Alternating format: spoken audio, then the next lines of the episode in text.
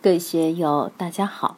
今天我们继续学习《禅说庄子刻意虚无恬淡纯素之道》第二讲“恬淡寂寞道人心”第二部分。让我们一起来听听冯学成先生的解读。我晚上没事就喜欢到屋顶上去看星星。看星星的时候，就能感到与整个宇宙的精神沟通，就可以享受到那种恬淡寂寞的感觉。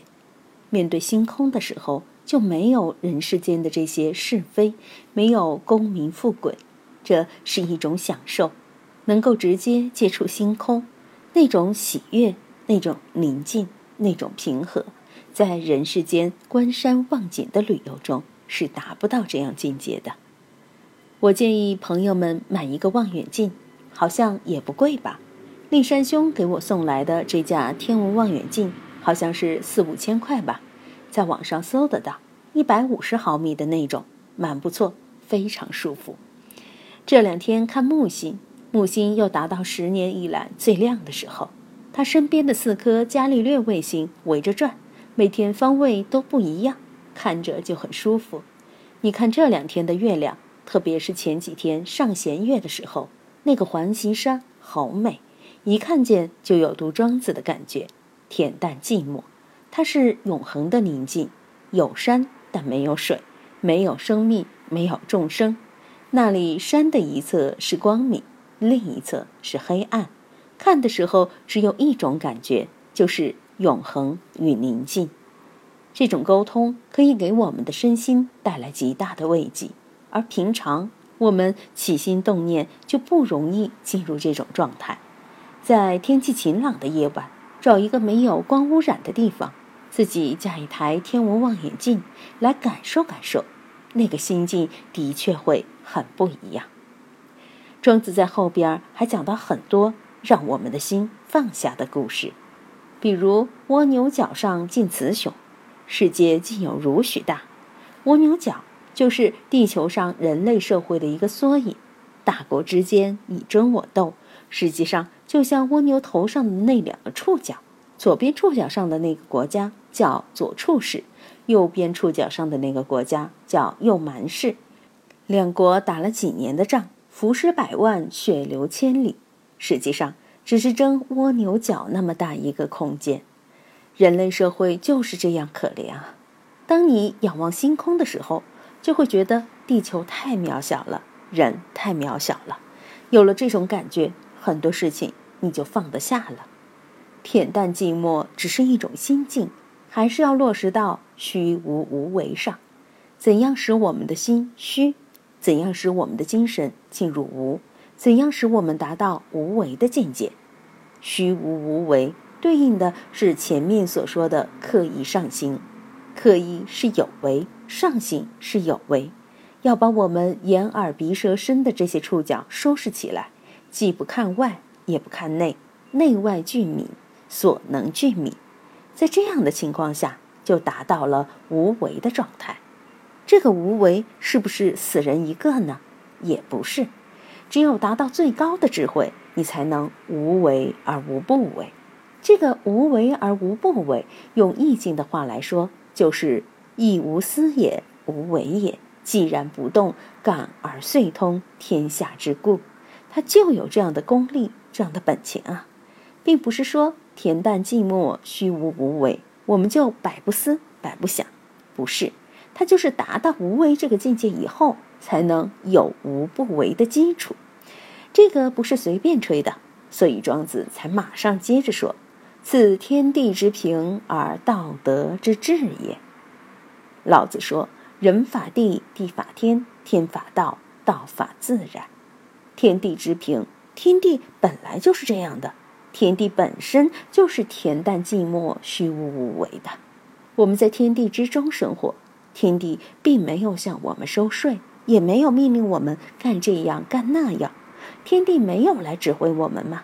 日月运行，昼夜交替，一寒一暑，四时运化，都是自然而然的。”该下雨就下雨，该出太阳就出太阳。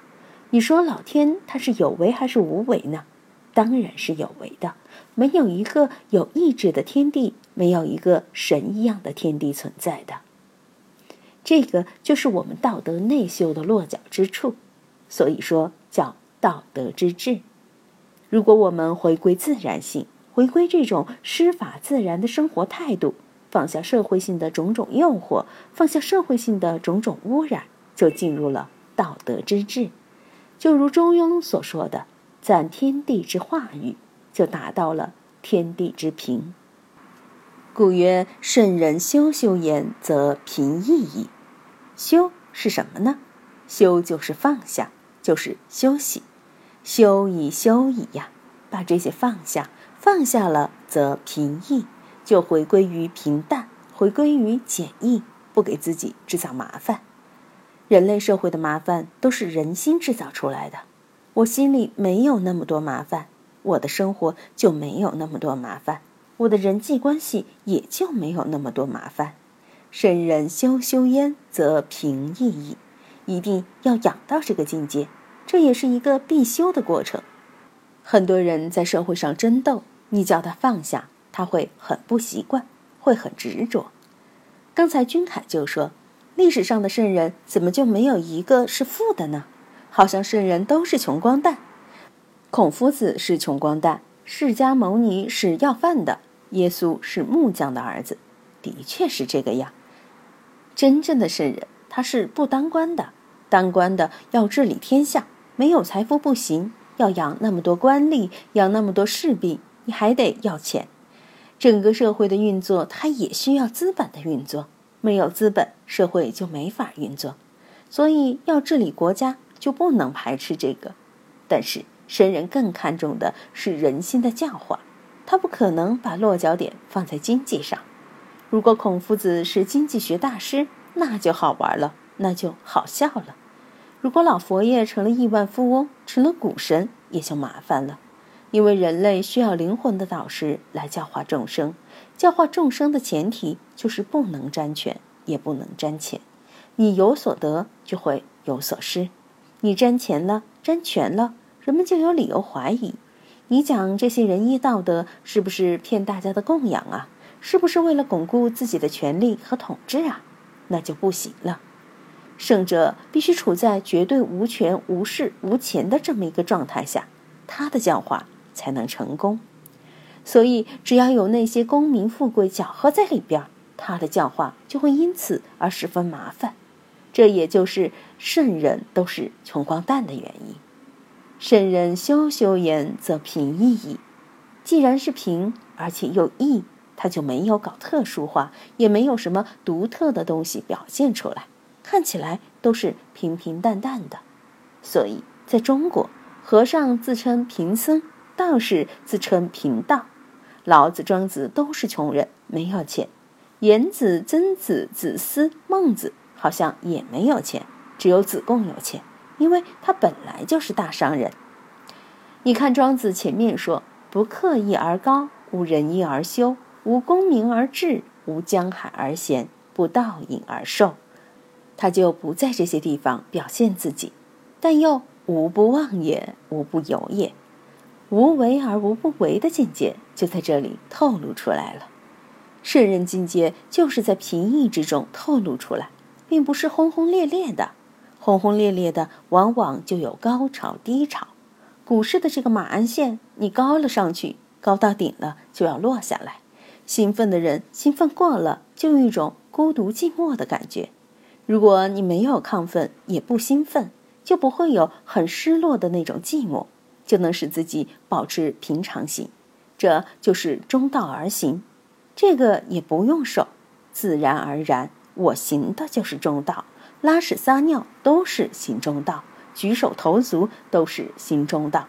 这样下来，你自然而然就进入一种平易恬淡的状态。平易则恬淡矣。要有平常心，自己的生活也好，行为也好，思想也好，要放平淡一点。禅宗为什么了不起？南北朝到隋唐的佛教，你看经上讲，佛一说法，眉间放光，普照大千世界。佛祖的舌头拂面了，舌头都可以把大千世界覆盖了。天龙护法，地势天王都在前面给他扫地，还有诸天雨花，好了不得。这番景象，大家都看成一个习惯了。如果一个修行人，你说已经破参了、开悟了，但没有这些发光动地的本事，谁会理你？然而禅宗就是要破除这些，不讲这些。我就是扫地的，我就是要饭的，我就是平平常常的一个和尚，没有那么多神奇异样的东西，就是要回归于平常。禅宗兴起以后，那种神话色彩很浓的佛教也就归于平常了。我们看禅宗历代祖师，谁在鼓吹神通，谁在鼓吹怪异？没有，大家都在平常中过日子。平常中过日子就是最好的禅。所以马祖说：“着衣吃饭，常养肾胎，任运过时，更有何事？”今天就读到这里，欢迎大家在评论中分享所思所得。我是万万，我在成都龙江书院。为您读书。